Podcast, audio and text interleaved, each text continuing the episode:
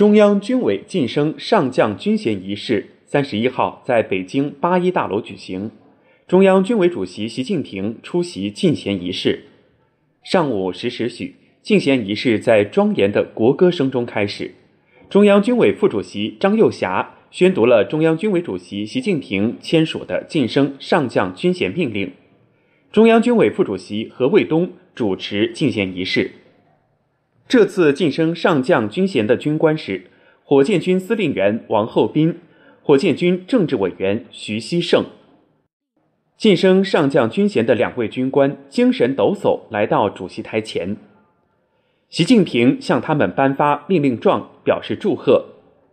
佩戴了上将军衔肩章的两位军官向习近平敬礼，向参加仪式的全体同志敬礼，全场响起热烈掌声。进衔仪式在嘹亮的军歌声中结束。随后，习近平等领导同志同晋升上将军衔的军官合影。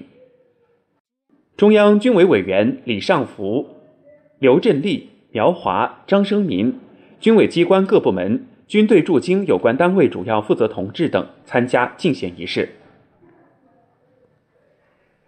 本台消息。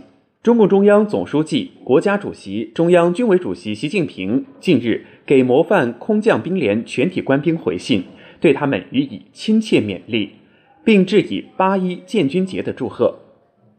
习近平在回信中表示：“你们以黄继光老班长为榜样，传承英雄精神，争做英雄传人，实现全面进步，连队常年保持先进。我为你们取得的成绩感到高兴，希望你们牢记使命。”珍惜荣誉，弘扬光荣传统，砥砺血性胆魄，苦练过硬本领，努力锻造敢打必胜的空降利刃，为党和人民再立新功。